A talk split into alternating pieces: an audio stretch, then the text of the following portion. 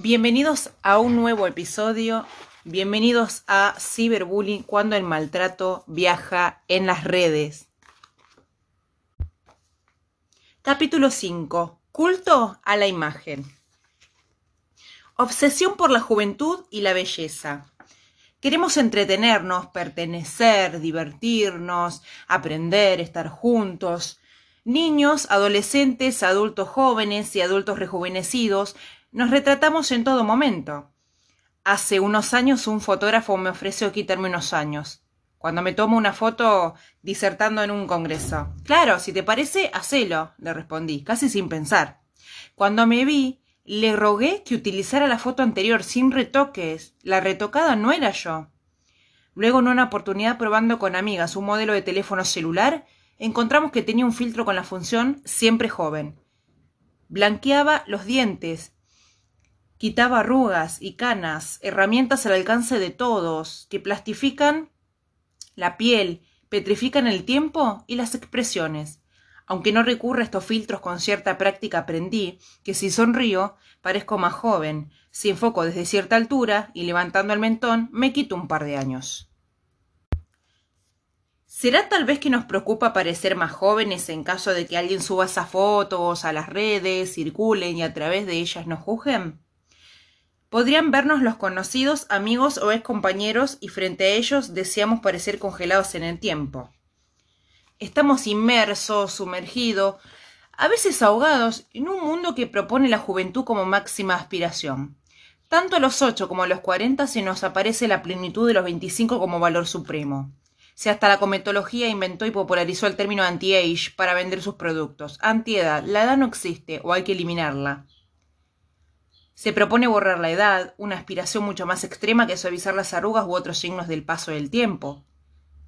Ya nos acostumbramos a esto y naturalizamos la lucha contra la edad y con ella tal vez también contra las responsabilidades, posiciones y posibilidades que la misma implica. Recuerdo un video muy interesante en el que se pregunta a 50 personas qué cambiarían de su propio cuerpo. Una jovencita responde la frente, la otra la redondez de su rostro, un muchacho las orejas porque son muy grandes, y de chico me decían tumbo. Hasta que llega el turno de los niños pequeños, aunque salvo de mandatos, estereotipos e ideales de bellezas, y piden alas para volar, colas de sirena o simplemente nada. ¿Cuándo comienzan los chicos a compararse con ideales publicitarios de belleza? ¿Cuándo se empiezan a ver gordas y sin cintura las niñas de 8 o 9 años? ¿En qué espejo se miran? Vienen a mi memoria diferentes programas de televisión en los cuales se diferencian y distinguen las chicas divinas de las chicas populares, las rubias del pelo, de las morenas de la pradera, las estelvinas de las meches, asimismo las propuestas para niños y niñas que los agrandan, los visten de adolescente, les plantean problemáticas de manera anticipada a su edad. Recorrió un par de años la quebrada de Amahuaca en Jujuy y me acercaron algunos de los tantos chiquitos que recitan eh, coplas a cambio de dinero. Uno de ellos, tal vez el más veloz, recitó la suya, y le pedí que nos sacáramos una selfie. En ese momento llegó agitada por la corrida otra niña que quería hacer lo mismo. Como yo ya no tenía dinero, le expliqué que no era posible y la nena se enojó, no conmigo, sino con el otro niño, al que empezó a gritar ¡Láser! ¡Láser!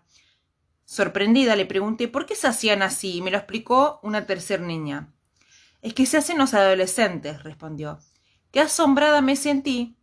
Cómo tuve que desarmar mis ideas para tratar de comprender. Tan chiquititos, tan invadidos por las series y videos, ya como modo adolescente que atraviesan geografías y homogenizan a los niños.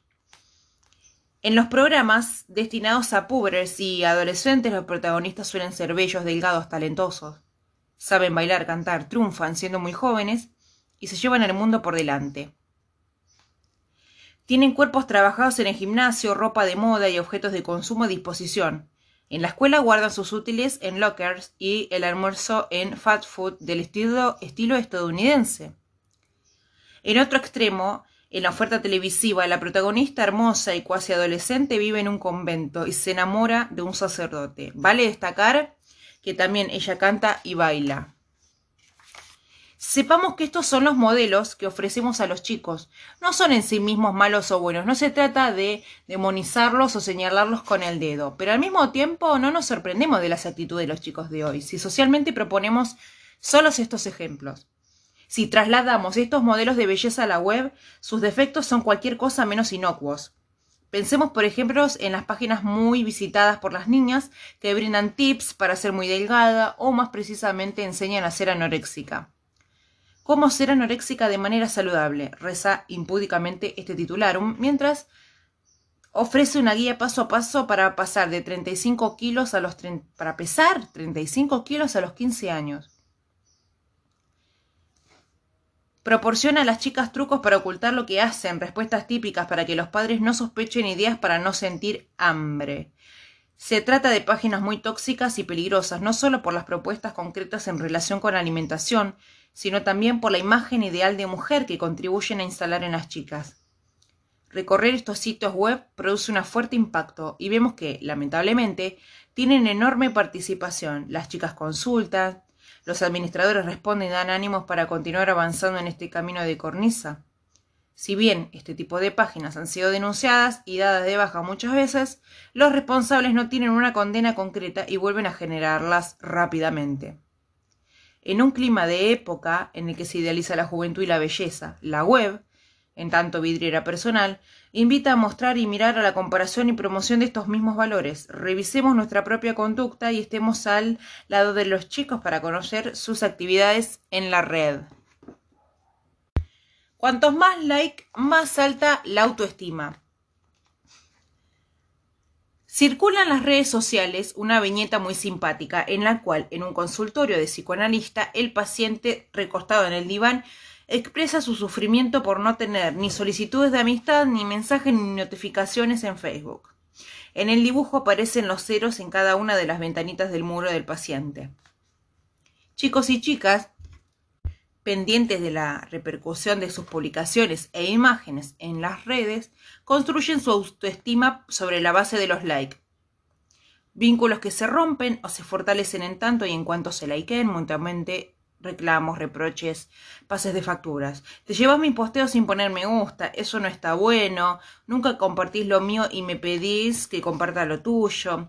No te sumas a mis grupos. Nina tiene muchos más likes que yo en las fotos. No entiendo si son iguales. A las nueve tengo que subir sí o sí fotos de Instagram porque es el horario de la punta. Un domingo a la mañana, ¿quién te va a dar likear? Sos un nabo si subís esa foto a esa hora. Re desperdicio.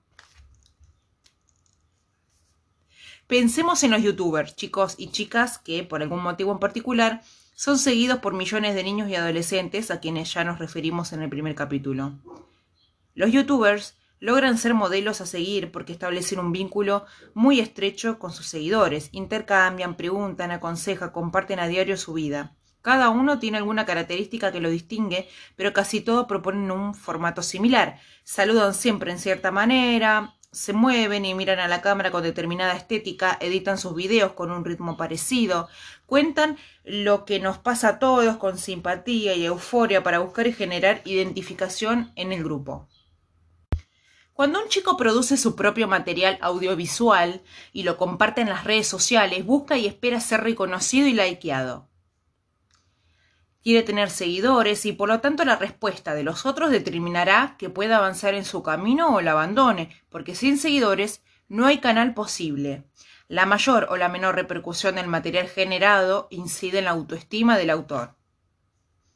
La búsqueda desesperada de los likes no sería otra cosa que el vivir para el que dirán o, ¿por qué no?, para el que verán. El foco se desplazará de disfrutar de lo que se hace a obtener el placer primordial en la repercusión que eso tienen los demás a través del ojo de las redes sociales. La mirada de los otros entonces pasará a ser el motor que impulsa nuestras acciones y el juez que las legitima. Bueno, quiero hacer un breve paréntesis y en esto estoy totalmente, me siento conmovida y me siento atravesada por esto que acabo de mencionar, por el hecho de los likes, es algo que yo estoy trabajando conmigo misma, porque es verdad que eh, las plataformas te invitan como a, te, te brinda el espacio para eh, subir contenido de lo que uno quiere compartir. uno a veces puede, es normal que uno, eh, que eh, fue mi caso, por ejemplo, arrancar en las redes sociales y pensar que, bueno, uno va a compartir y si surge alguna amistad o alguien lo ve, buenísimo, si no, uno lo hace porque se supone que provoca placer generar ese contenido. El, tema implica cuando uno le agarra el gustito a los números, a las repercusiones, cuando hay un algoritmo fuerte en la cual uno recibe tanto halagos como críticas como movimiento cuando empezás a ser halagado y te empieza a importar y una cosa lleva a la otra, el que dirán, el que verán. Es muy fuerte esto. A mí me ha pasado, y yo lo reconozco hoy, al día de la fecha, hoy estamos en, a ver qué fecha es hoy, me voy a fijar, domingo 11 de septiembre del 2022, hoy en día a mí me pasa que, em, digamos, me importa mucho el tema de los números, trato de que así no sea, porque por ejemplo, yo sé que si cocino una tarta o cocino un budín, ese video no va a tener repercusión, a la gente le interesa, pocos me piden recetas, pero a la mayoría no le importa. Pero si yo me dedico a criticar a alguien que me critica y responder un insulto, ese video puede ser disparador de tener muchos seguidores, de, tener reales, fieles seguidores. Eh, a la gente le gusta por ahí más eh, el chusmerío, el puterío. Entonces eso te lleva a decir, bueno, ¿para qué voy a gastar energía, tiempo, espacio del celular en subir algo que no lo va a ver casi nadie? Y bueno, eh, a ver, ¿cuál es la línea delgada? No está mal querer enfocarse en querer tener más seguidores y tratar de tener más visualizaciones en los videos. Por supuesto que no. El problema radica en la línea delgada de cuando ya directamente vos no disfrutás las cosas de naturales de la vida, no naturales, cotidianas por ejemplo, hacerte un buen café con leche, por ejemplo, pasear a tu bebé, o por ejemplo, mm, cantar o bailar, ya uno pierde la conexión con uno y todo es para mostrar, para mostrar, para mostrar. Hay gente que lo hace gratuitamente, hay gente que se expone demasiado gratuitamente, lo que logra por ahí es autoestima y un poco de ego, y hay otros que trabajan. Y ahí hay otra línea delgada, porque si uno trabaja para las redes sociales, lo que se genera es que uno empieza a trabajar con esto de mostrarnos. Cuanto más mostramos, más ganamos. ¿Mostramos todo? ¿Qué parte es la, parte pública? ¿Qué parte es la parte privada? O sea, ¿qué hacemos? ¿Cómo medimos? Em, se cruzan las dos líneas, ¿no? Y quisiera hacer este comentario porque me gustaría que cuando yo escuche este podcast mío, creado el 11 de septiembre del 2022, lo escuche en otro momento de mi vida y diga, qué bueno que ahora puedo separar más lo público de lo privado. Eh, me parece menester eh, confesar, creo que nos pasa a todos los generadores de contenido, me parece que está bueno, digamos, eh, confesar o no, ponerlo sobre la mesa, que es algo común y corriente. Perdón. Nos vemos en un próximo episodio. Voy a cortar acá. Ya han pasado 13 minutos. Y bueno, espero que te haya gustado este episodio. Nos vemos en el, apartado siguiente. Parte 2, capítulo 5. Hasta la próxima, amigos.